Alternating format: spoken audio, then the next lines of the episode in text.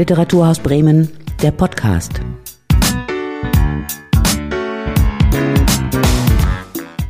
Ja, der Podcast heute mit Silke Behl und mit Julia Schnetzer. Herzlich willkommen, Julia Schnetzer. Dankeschön, hallo. Hallo, Julia. Also, du bist Meeresbiologin, spezialisiert auf die ganz kleinen Teile im Meer, auf das, was man eigentlich gar nicht so sehr sieht und was auch gar nicht anschaulich ist. Aber du hältst dagegen, ich glaube, einige dürften schon vertraut sein mit deinen Science Slams. Du bist eine wirklich mittlerweile sehr bekannte Slammerin und du hältst auch dagegen mit einem neuen Buch, mit deinem ersten Buch. Das trägt den tollen Titel Wenn Haie leuchten. Das ist eine Einladung, würde ich sagen, zu einer Expedition durch die sieben Weltmeere und man ist ganz nah dabei, mitten im Abenteuer. Wie schaffst du das? Puh, das ist eine gute Frage. Wie schaffe ich das? Ähm, ich, ich glaube, vielleicht ist es so ein bisschen der Wille in mir drin, die Leute mitzunehmen. Und ich glaube, vielleicht, je mehr man das möchte, desto eher klappt das.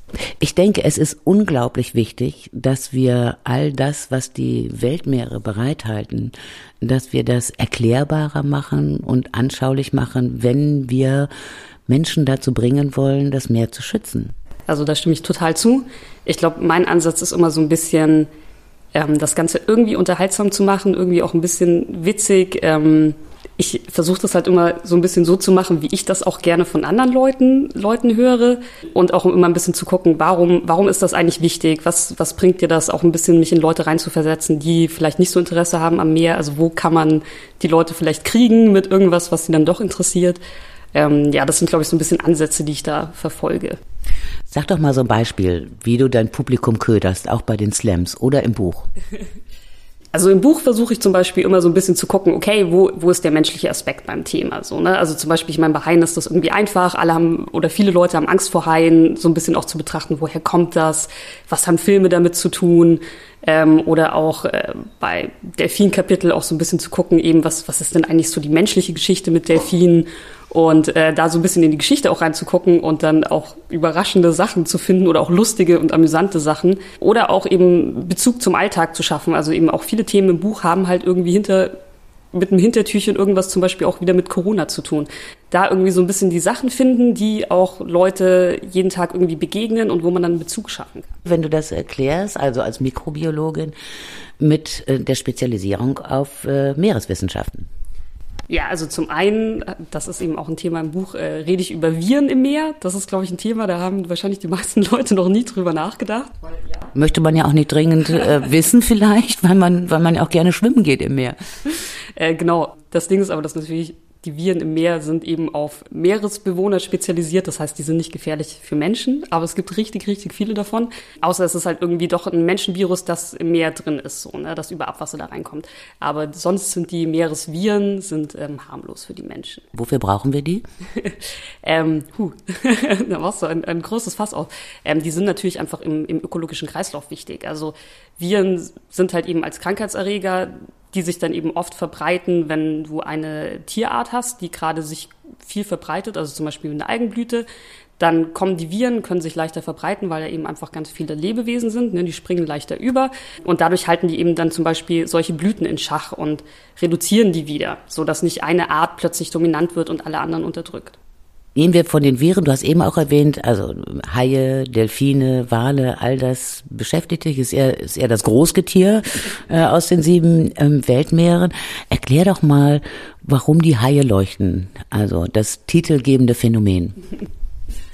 Soll ich das jetzt schon verraten? Dann kauft ja niemand mehr das Buch. Nein, ähm, also es geht bei den leuchtenden Haien, es geht um fluoreszierende Haie. Die leuchten nicht von selber, sondern die fluoreszieren. Das heißt, da muss eben UV-Licht auf die strahlen oder blaues Licht und dann wird grünes Licht wieder zurückgestrahlt. Das heißt, sie brauchen Licht, um überhaupt zu leuchten. Also sie können nicht von selber leuchten. Man weiß nicht hundertprozentig genau, warum sie fluoreszieren, aber es gibt eben eine Theorie, dass das ähm, da ist, damit die untereinander sich verständigen können, weil nicht jeder kann Fluoreszenz sehen. Also wir können Fluoreszenz auch nicht sehen. Wir können das nur sehen eben mit, mit einer UV-Lampe, also mit einem Hilfsmittel. Und das heißt, so können die sich quasi eben gegenseitig verständigen, ohne dass andere mitgucken können, quasi. Oder es könnte auch ähm, dafür sein, weil nicht nur Haie leuchten im Meer, sondern es leuchten auch andere Tiere wie Korallen oder Fische, dass es auch äh, darum geht, neue Muster zu schaffen und Farben in die blaue Welt zu bringen, die sonst nicht da sein könnten. Hast du das schon mal gesehen? Ähm, ja, ich habe tatsächlich meinen ersten Flu-Tauchgang, also Fluoreszenztauchgang, ich glaube 2007 gemacht. Also schon ganz schön lange her und damals war das auch noch nicht gängig. Also das war, das war ganz, ganz neu. Und ähm, ein Kollege von mir hatte so Lampen aus USA bestellt. Also die, das gab auch nur von, ich glaube, von einer Firma diese Lampen und es war nicht so leicht an die ranzukommen. Und da haben wir das das erste Mal gemacht und es war einfach absolut krass. Also es war unglaublich beeindruckend. Beschreib mal. Man muss das nachts machen, ne? Nachttauchgang. Nachttauchgang ist immer ein bisschen aufregender, weil es ist dunkel, man kann nur das sehen, was man im Schein seiner Taschenlampe hat. Das heißt, links oder rechts kannst du nicht sehen, du weißt nicht, was da ist. Und das ist schon immer so ein bisschen gruselig und deswegen ist es aber auch irgendwie noch mal so ein bisschen cooler als am Tag. Wenn du jetzt diese UV-Lampe anmachst und dann über ein Korallenriff schwimmst und ähm, dort eben die Korallen anleuchtest, dann erstrahlen die plötzlich in, in Neonorange, in Neonrot, in Neongrün. Die Fische teilweise auch, die vorbeischwimmen und du kommst dir echt so ein bisschen vor wie so ein 90er-Jahre-Rave. Also so fehlt halt noch die Musik. Aber ja, das ist äh, total abgefahren und es macht dann auch Spaß, immer mal abwechselnd zu gucken mit normalem Licht mit, mit, und dann wieder ausmachen mit Fluoreszenzlicht, um zu gucken, was leuchtet denn da eigentlich gerade genau, welche Teile leuchten. Ja, das ist total, total abgefahren. Komplett andere Welt plötzlich.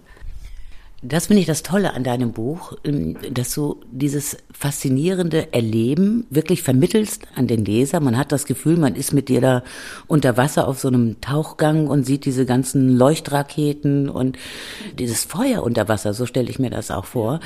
Ähm, diese Faszination ist ja unglaublich wichtig, weil dann hast du uns schon am Haken. Dann sind wir schon geködert und denken, Mensch, das habe ich vielleicht gar nicht gewusst, was da alles an wunderbaren Lebewesen, Erscheinungen anzutreffen ist im Meer. Und dann kommt immer, ich glaube, fast in jedem Kapitel auch nochmal schon so ein Anklang daran, dass wir gerade dabei sind, das kaputt zu machen. Dieses Hin und Her, sozusagen die Faszination und auch das Grauen auf der anderen Seite, was die Menschheit anrichtet. Kannst du das nochmal genau beschreiben und, und sagen, was dir daran so wichtig ist, dass du diese beiden Aspekte immer dabei hast? Also ich wollte den Aspekt der, der Umweltzerstörung so nicht so in den Vordergrund bringen, ähm, aus dem Grund, dass ich das Gefühl habe, dass wir irgendwie im letzten Jahr, aber vor allem auch in den letzten Jahren irgendwie so viel, immer so viel Negatives über die Nachrichten irgendwie auf einen einprasselt, dass man irgendwann so ein bisschen irgendwie die Hände vor die Augen schlägt und irgendwie einfach nur noch denkt, ich kann nicht mehr oder ich kann da irgendwie auch nichts dran ändern. Ähm, und ich finde, wir brauchen ein bisschen mehr Positives und ich denke halt, wenn Menschen was verstehen, was lernen, was faszinierend finden, was schön finden, sind sie auch eben einfach bereiter, sich darüber Gedanken zu machen, wie man das schützen kann oder was man anders in seinem Leben machen kann, um das irgendwie zu schützen, wenn das möglich ist natürlich. Ja, ich glaube, es bringt halt nichts immer nur mit dem Finger zu wedeln, du, du, du, das darfst du nicht, sondern man muss schon erklären, warum.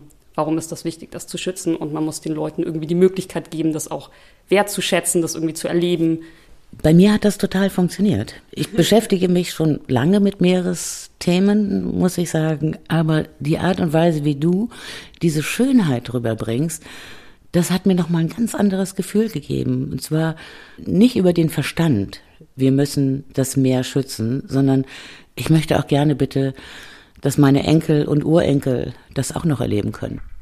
Ziel erreicht. Ähm, ja, total. Also wenn ich irgendwie drüber nachdenke, dass irgendwie meine Nichte und mein Neffe das irgendwie nicht mehr sehen können, was ich sehen konnte, dann tut mir das im Herzen weh. Und ähm, ich würde das auch gern noch sehen können in, in 20, 30 Jahren.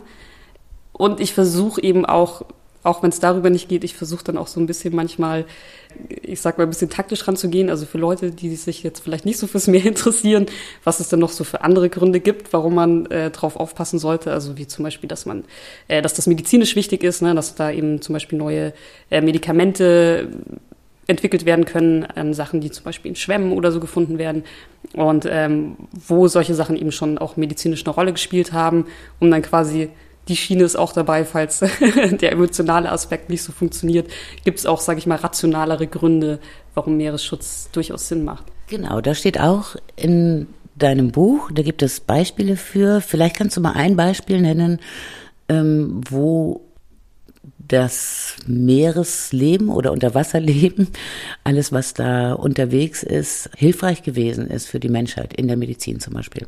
Ähm, ja, also ein ganz klassisches Beispiel ist ähm, bei der PCR, die jetzt äh, mittlerweile jedem äh, was sagt. Also die PCR, wie die heute funktioniert, ist äh, wirklich in, in der Biologie, in der Medizin ein unglaublich äh, wichtiges äh, Tool. Das müssen wir trotzdem nochmal erklären, das ist der Corona-Test, ne? Genau, das ist der Corona-Test. Da geht es eben darum, dass DNA gezielt ähm, vervielfältigt wird. Das wird aber für viele andere Sachen, das gibt es nicht nur für den Corona-Test, das wird für viele andere Sachen benutzt. Und ähm, dass das überhaupt funktioniert, verdanken wir einem äh, Gen aus einem Bakterium, das allerdings tatsächlich das erste nicht im Meer isoliert wurde, sondern ähm, aus einer heißen Quelle aus dem Yellowstone National Park, also aus einer heißen Quelle vom Yellowstone National Park wurde das isoliert. Ähm, aber auf jeden Fall, um diese PCR noch besser zu machen, wurde dieses Enzym, wurde quasi ein besseres Enzym, das dafür besser geeignet ist, äh, wurde gefunden in Bakterien, die an heißen Quellen, also schwarzen Rauchern in der Tiefsee vorkommen. Das ist eben jetzt eigentlich so das Standardenzym, das für PCR benutzt wird. Okay, das ist etwas, äh, glaube ich, das leuchtet jedem sofort ein. Das, das ein großer wissenschaftlicher Erfolg ist und dass das Meer da einiges bereithält. Also das äh, kann man sagen, ist ein erfolgreiches Projekt gewesen. Nun gibt es ganz viele, die möglicherweise, wenn wir so weitermachen mit dem ganzen Irrsinn der Umweltzerstörung, gibt es ganz vieles, was wir vielleicht gar nicht mehr erfahren werden. Was befürchtest du da? Ähm, ja, also gerade zum Beispiel eben die Tiefsee ist halt ein Ort, da wissen wir unglaublich wenig drüber, weil es einfach sehr schwierig ist, das zu erforschen weil es sehr tief, da ist ein hoher Druck. Ähm, es ist sehr teuer, solche Ausfahrten zu machen, solche Expeditionen. Aber die Tiefsee ist halt eben riesig, weil das Meer ist im Schnitt 4000 Meter tief und 70 Prozent der Erdoberfläche ist Meer.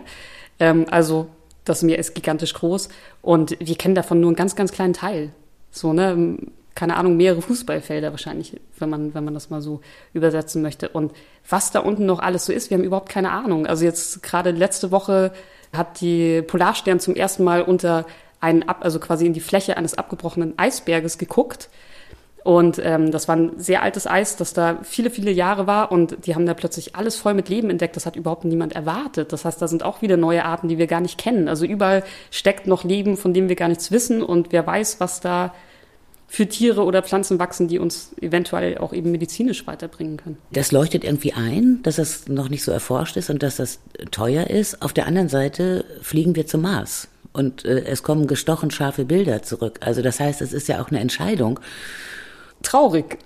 da müssen doch Wissenschaftler wie du wirklich einen Hals kriegen. Ja, teilweise schon. Also ich finde auch, also ich finde Weltraumforschung auch total spannend. Ähm, aber ich finde teilweise vielleicht den Kosten-Nutzen-Faktor nicht, nicht so wirklich äh, relevant und ich bin auch nicht daran interessiert, irgendwann auf dem Mars zu leben, weil ich lieb, lebe auf, lieber auf einer schönen Erde als auf einem roten, verstaubten Planeten. Also ähm, ich, ich sehe, die Ambitionen verstehe ich teilweise nicht so ganz. Man muss es ja irgendwie erklären können. Warum, äh, warum treibt es den Menschen so weit weg? Warum wird da wahnsinnig viel Geld investiert, auch Forschungsgeld? Mhm. Und äh, hier auf der Erde und für die Ozeane halt eben nicht? Das ist eine gute nicht. Frage. Nein, das weiß ich nicht. Also der, der Punkt ist natürlich, Militär treibt immer voran und äh, auf jeden Fall hat es, die Militärforschung hat auf jeden Fall auch die Meeresforschung vorangetrieben. Definitiv. Ähm, und definitiv auch die Weltraumforschung. Ähm, aber ich würde jetzt ich glaube nicht, dass das rein militärische Gründe hat. Also wie gesagt, da ist das Meer ja auch relevant. Ich, ich weiß es nicht. Nun machen wir noch mal ein bisschen äh, Werbung für das Meer. Es gibt Erscheinungen, die sind vollkommen irrsinnig. Ich wusste zum Beispiel nicht, äh, dass es einen eine Haiart gibt äh, vor Grönland. Das ist der Grönland-Hai, mhm. richtig, ne? Mhm. Der wird 500 Jahre alt. Das heißt, er war schon unterwegs während des Dreißigjährigen Krieges und hat da seine Runden gezogen. Was können wir von dem lernen? Hier ist halt vor allem interessant, warum wird der so alt? Wenn man sich so alte Tiere anschaut, ist halt eben spannend zu gucken, was ist bei denen anders als bei uns zum Beispiel, so um, um zu verstehen, ähm, wie der Alterungsprozess läuft. Und das natürlich, äh, wenn man das weiterspinnen will, kann man natürlich auch gucken, wie läuft der Alterungsprozess, wie können wir bei uns den Alterungsprozess verhindern. Das ist natürlich immer auch so ein, ein Wunsch, ne, den die Menschheit hat. Ähm, und da sind eben solche Sachen auch wichtig. Warum werden Tiere so alt? Und im Meer gibt es eben verschiedene Tiere, die sehr, sehr alt werden, sogar noch deutlich älter als der Grönlandteil, oder die sogar unsterblich sind. Das ist halt die Frage, ob das eine gute Sache ist. Ne? Also mhm. ein längeres Leben. Ich meine, wir, wir haben ja tatsächlich geschafft in den, in den letzten hunderten Jahren, dass wir ein deutlich längeres Leben haben als noch wahrscheinlich vor 100 Jahren. Man muss aber halt irgendwie auch irgendwann Platz machen für jüngere Generationen. Ne? Wenn wir jetzt alle 500 Jahre alt werden, dann kriegen wir, glaube ich, ein Problem. Also ich glaube, man muss auch mit seiner Sterblichkeit äh, klarkommen. Anderes ist schon praktisch umsetzbar und jetzt komme ich auf die leuchtenden Haie zurück, weil das müsste du auch nochmal erklären, den Zusammenhang. Man könnte im Grunde genommen mit diesen Molekülen, sind das ja, die die Haie zum Leuchten bringen, könnte man Techniken entwickeln, die zum Beispiel bei der Fischerei helfen würden. Äh, genau, also das ist eine Idee von Mike, den, den ich auch im Buch erwähne. Die Haie, die haben extra so eine Art Filter im Auge, dass sie das sehen können. Und eine Idee von Mike, das ist ein Meeresbiologe aus Südafrika, ist, fluoreszierende Fischernetze zu machen. Und die Idee ist, dass die Haie die sehen können, aber die anderen Fische nicht und so die Haie nicht mehr aus Versehen gefangen werden, weil sie eben diesen Netzen ausweichen können, weil sie sie sehen können und aber die anderen Fische noch weiter gefangen werden können. Und das ist eine Idee, die ich interessant finde und tatsächlich geht äh, von dem von dem Erlös von dem Buch äh, werden 50 Cent gespendet an diese NGO in Südafrika und ähm, genau, er will da dieses Projekt vorantreiben und der ist aber auch sonst generell total aktiv im Meeres- und Haischutz und total super Typ. also der macht einen guten Job und ähm, genau, ich hoffe, dass das dann das irgendwie ein bisschen voranbringt und vielleicht, wer weiß, vielleicht ist es die Idee, vielleicht nicht, aber oder vielleicht ist es die Idee. Man weiß nie, man muss auch mal ausprobieren. Ich glaube, den Hinweis darauf findet man auch in deinem Buch, oder? Ähm, ja, auf jeden Fall, ja. Genau, das sollte auch ähm, im Buch stehen. Also Mike wird ähm, da erwähnt mit seiner Arbeit zu, zu äh, den fluoreszierenden Haien. Die haben sich da nämlich in Südafrika mal genauer umgeguckt und haben versucht herauszufinden, was da alles fluoresziert. Und ähm, das war nicht wenig.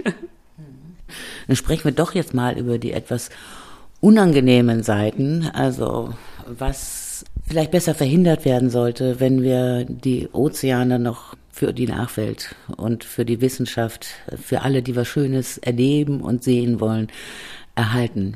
Ähm, ist ja übrigens auch total wichtig für unser Überleben, also was Sauerstoff, CO2 und so angeht. Da machen wir keinen guten Deal, wenn wir das Meer zerstören, oder?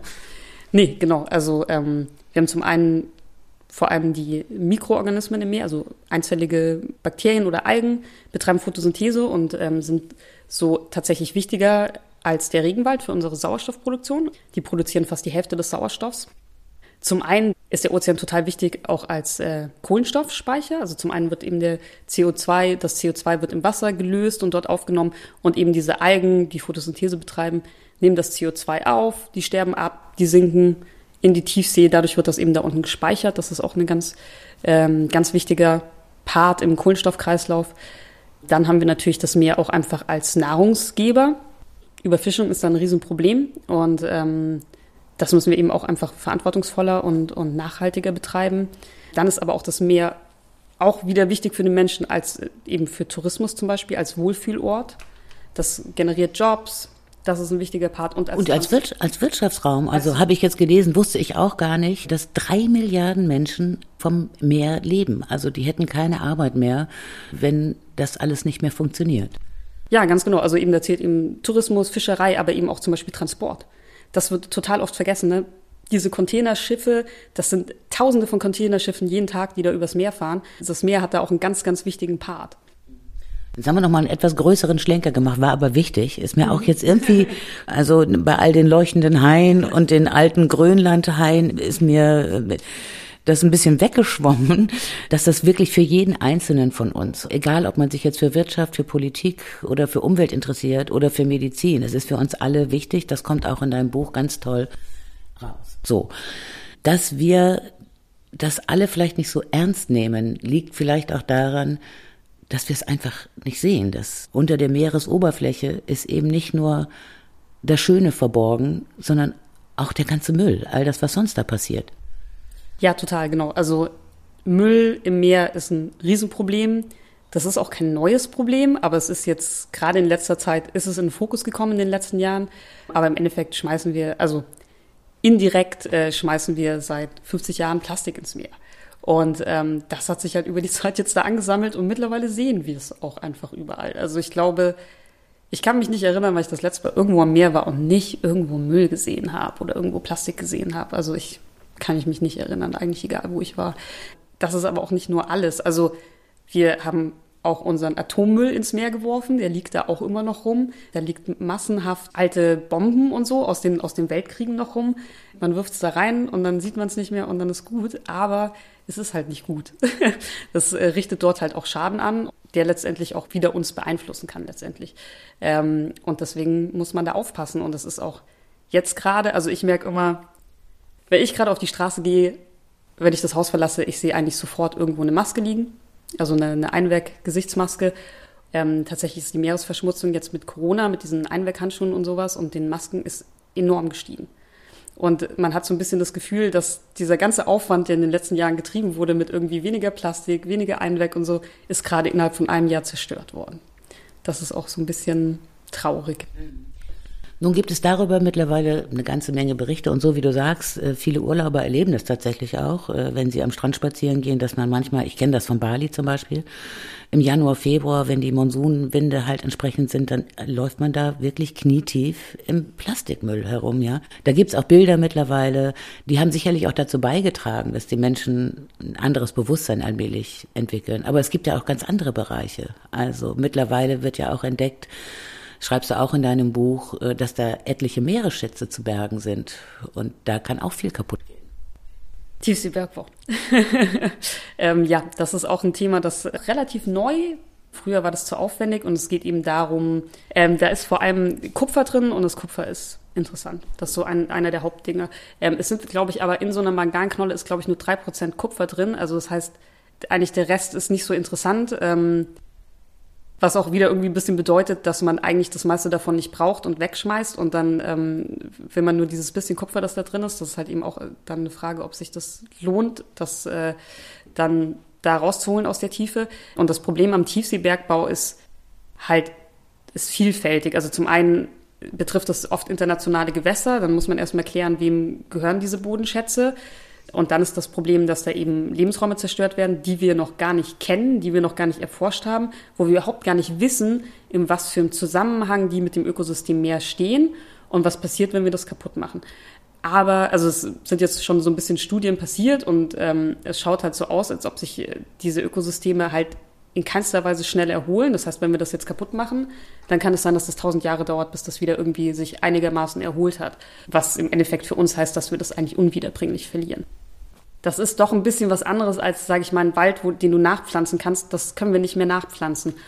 Ich finde, wir sollten dann vielleicht eher die Zeit und das Geld in Ideen und Innovationen stecken, um irgendwelche Recyclingmöglichkeiten für, für diese ganzen Materialien, die wir gerade brauchen für unsere Smartphones und sowas, zu finden, anstatt jetzt rauszugehen und die Tiefsee zu durchwühlen und mit Konsequenzen, die wir vielleicht überhaupt gar nicht abschätzen können, was das im Endeffekt bedeutet, wenn wir das tun. Ja, und wir kommen wieder zum Anfang des Gesprächs äh, zurück. Wir wissen ja gar nicht, was da alles noch unentdeckt ist. Und was würdest du eigentlich gerne nochmal machen? In welche Richtung würdest du gerne nochmal forschen und unterwegs sein?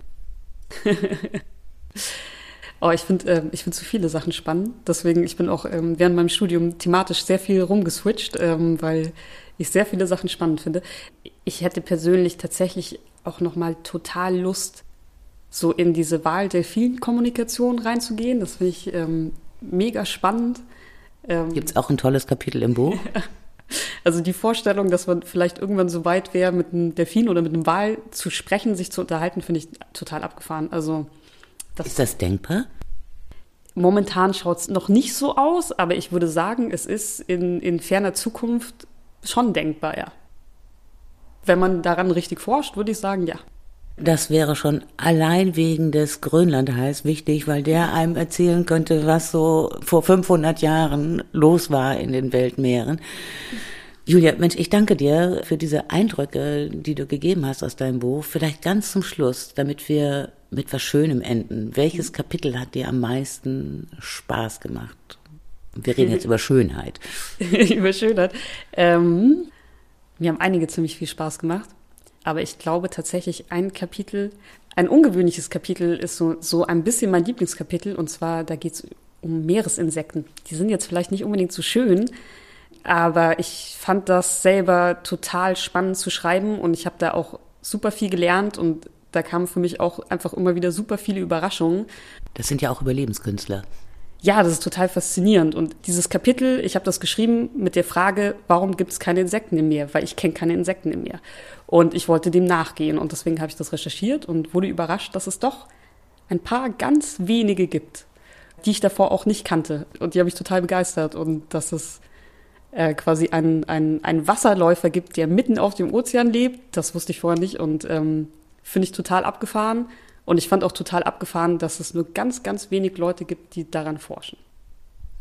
Ja, man fragt sich auch, wie kommt der Wasserläufer mitten auf den Ozean? Du hast mir auch noch was mitgebracht, oder? Was du mir zeigen wolltest. Ja, ich habe dir. Ähm du hattest mir am Telefon gesagt, du bringst Hai-Eier mit Ja. und ja, die habe ich auch schon mal gesehen äh, an einem asiatischen Strand. Auf Bali liegt das ganz viel. Sieht aus wie so ein dickes Algenblatt eigentlich, ne? Ja, genau. Also das ist die Tarnung. Also das sind eben die Haie aus Südafrika, die auch im, im Buch vorkommen, von den äh, Scheuhaien, die so süß ihren, sich zusammenkringeln, wenn sie Angst haben. Genau, und von denen, von denen kommen diese Eier. Und die leben eben im, im Kelpwald. Das heißt, die Eier sind da ziemlich gut getarnt, wenn alles so ähnlich ausschaut wie die Eier. Ja, und dann ist hier sowas, es sieht so drahtähnlich aus. Also wie so Blumendraht, äh, der abgewickelt worden ist. zu, zu einem Knäuel.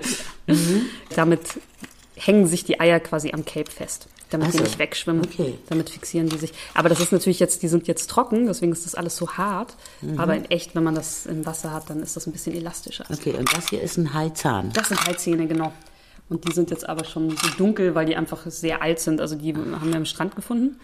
Und keine Ahnung, wie alt die sind, aber das ist einfach, ähm, genau, über die Zeit oxidieren die und werden dann Machen wir mal einmal auf. Ich möchte einmal wissen, wie scharf so ein Zahn ist. Ich glaube, die sind nicht mehr so scharf, weil die einfach sind so... die, normal sind die ja scharf. Ja, ja, ja, ich habe eigentlich auch, ja, die sind nicht mehr scharf. Ich habe Ah. auch so eine Halskette mit einem mit einem Zahn und der ist richtig scharf. Da muss man mal aufpassen, dass man sich nicht selber, selber sticht. Aber es ist schön. Schön. Wir sind, sind Handspeichler. Fühlen sich besser an als ein Menschenzahn, würde ich sagen. Das ist nicht so geriffelt, ne? Ja, Julia, vielen Dank. Jetzt hast du was über dein Lieblingskapitel noch erzählt. Dein Lieblingsfisch ist, glaube ich, der Hai. Ja, schon. Ja, du kannst es ja, ruhig zugeben, Ja, ja. dass es der Hai ist. Ne? Also, ich hatte viele Lieblingskapitel in dem Buch. Ich freue mich, dass du bei uns warst hier im Podcast. Ich sag nochmal für alle, wie das Buch heißt, Wenn Haie leuchten. Autorin ist Julia Schnetzer. Erschienen ist das Buch bei Hansa Blau zum Preis von 18 Euro. Lohnt sich, würde ich sagen, jeder Cent. Das war der Podcast mit Julia Schnetzer und Silke Behl. Vielen Dank, Julia. Und wir wünschen dir, dass du irgendwann bald wieder ans Cape kommst zu, zu den Haien. Dankeschön. Ja, das wünsche ich mir auch. Das war Literaturhaus Bremen, der Podcast.